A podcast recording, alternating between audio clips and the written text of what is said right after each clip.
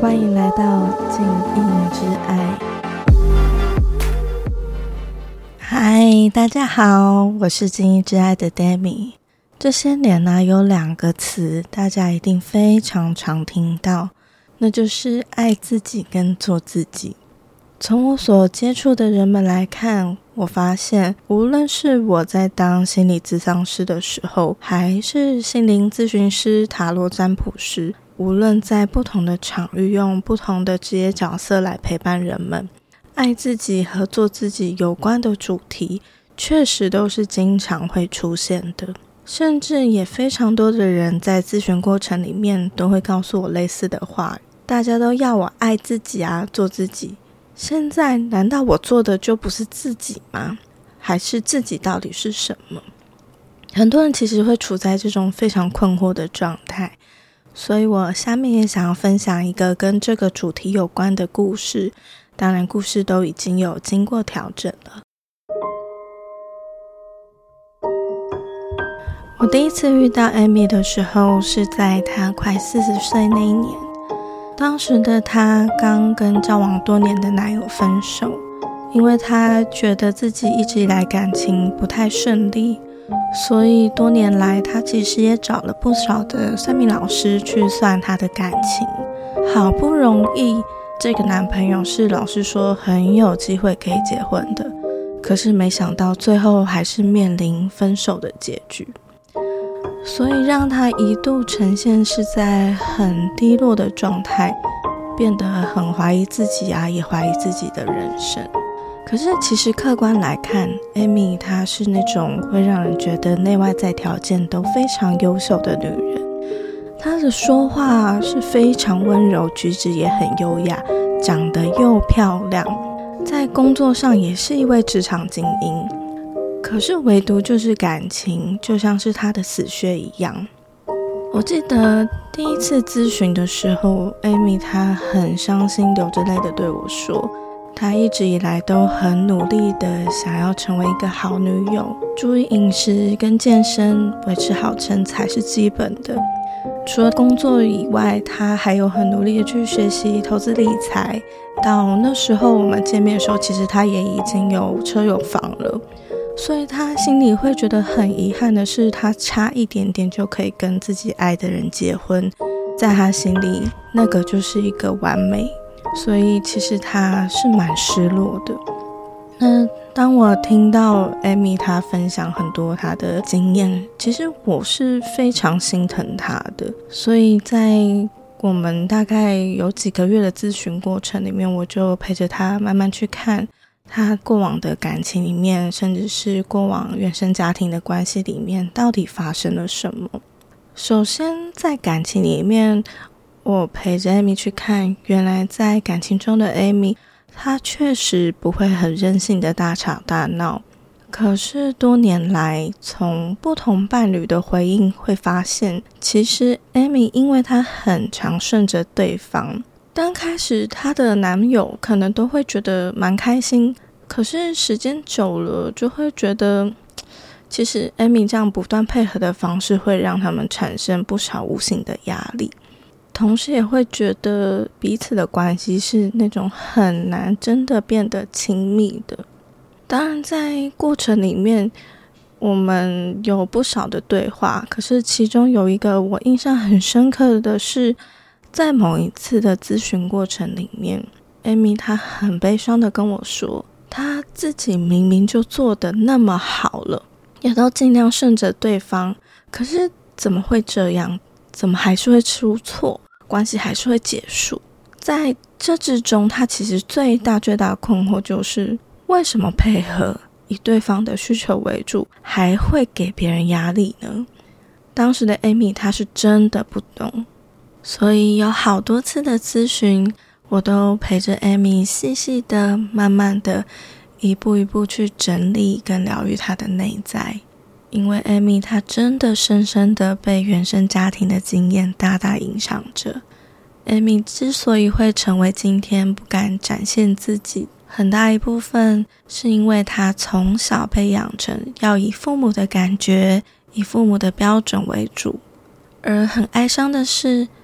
长期被父母否定感觉和想法的他，也已经内化了父母对待他的方式。长大后的他，也认同了用父母对待他的方式来对待自己。当时的他觉得自己的想法跟感觉并不重要，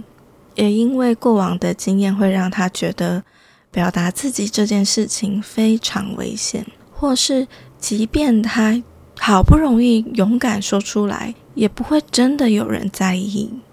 所以，当艾米她惯用的生存策略在前男友那边失灵的时候，她其实顿时觉得很慌，不知道该怎么办。因为以往可行的生存策略突然用不了，派不上用场。怎么会有一个人突然要我做我自己，要我展现自己？所以在几个月的咨询里。我陪着艾米做的最重要、最重要的事情之一，就是去探索她自我真正的样貌。当然，也随着我们越来越多的探索跟梳理，艾米她也逐渐明白，自己不断不断去配合别人的时候，一个真正打从心底想要跟他有深入关系的人，其实是会不知道该怎么办，因为对方会觉得。艾米她真正的感觉跟想法其实都看不到，别人也不会真的摸清楚她到底是开心不开心，她真正的模样到底是怎么回事。那另外一方面，健康的关系本来就是要建立在双方好关系双方的独立个体性上，所以当艾米她不断不断的配合，也会让对方去产生说艾米她世界里只有对方的这种压力。如果现在在听节目的你，也在艾米的故事里面看见某部分自己的缩影，或许你也可以思考看看，对你而言，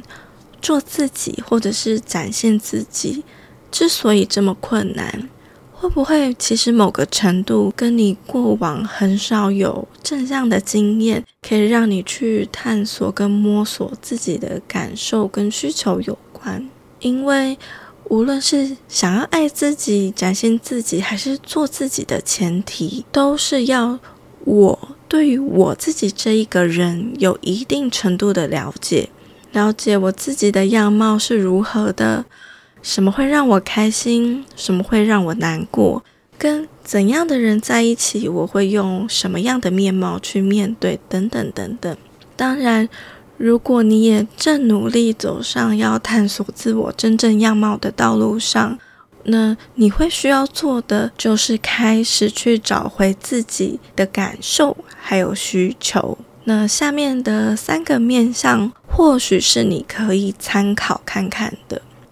第一个面向就是我这个人真实的感觉到底是什么？我知道有些人可能会觉得，为什么这也可以当一个点？可是我必须 有点沉重的讲，那些很长期被否定自己感觉跟想法的人，有一部分他们真的真的会觉得要感觉自己真实的感受可能是可怕的，或者是他们可能也不太能正确辨识自己的感觉到底是什么。所以，如果你有上述的情况，或许在你探索自己真正样貌的道路上，也可以找你信任的专业咨询师去陪伴你走这段路。那第二个面向就会是，我知道我自己的感受是什么，那我可以如何去表达出来，让别人知道。而第三个就会是，所谓的自己其实是可以有不同面向的。嗯，对我来说，其实我们人并不存在一个一成不变的自己。虽然很多人都会说：“哎，我要找到真正的自己。”可是以我的观点来看，每一个展现出来的样貌，其实都是我这个人的一部分呢。所以，其实我们并不存在一个叫做真正自己的自己。而是会随着我们更加整合我们自己，会发现其实我们是可以有多元样貌的。那如果你有需要的话，我真的会非常建议你可以花一些时间，用上面三个分享的面向，去更多的了解你自己。因为当我们越了解自己，我们才会更知道说我们要如何与这个世界互动，怎么去展现自己，甚至是去保护自己。当然，我今天的分享是去探索自己的样貌这个部分。可是从探索自己到做自己之间，其实还是有一段路要走。即便如此，我从我咨询的个案身上看到，很多人经过一段时间的咨询跟练习之后，其实他们都可以更加自在的去做自己、爱自己、展现自己。所以我也相信，在听节目的你们，如果愿意练习啊，去探索，有一天你也可以是一个对自己满意又充满幸福感的人哦。那今天的节目就先到这里啦，祝福你们的生命都越来越顺利，所有你们能想象到的一切丰盛、喜悦跟爱，都会源源不绝，而且轻松到你生命里。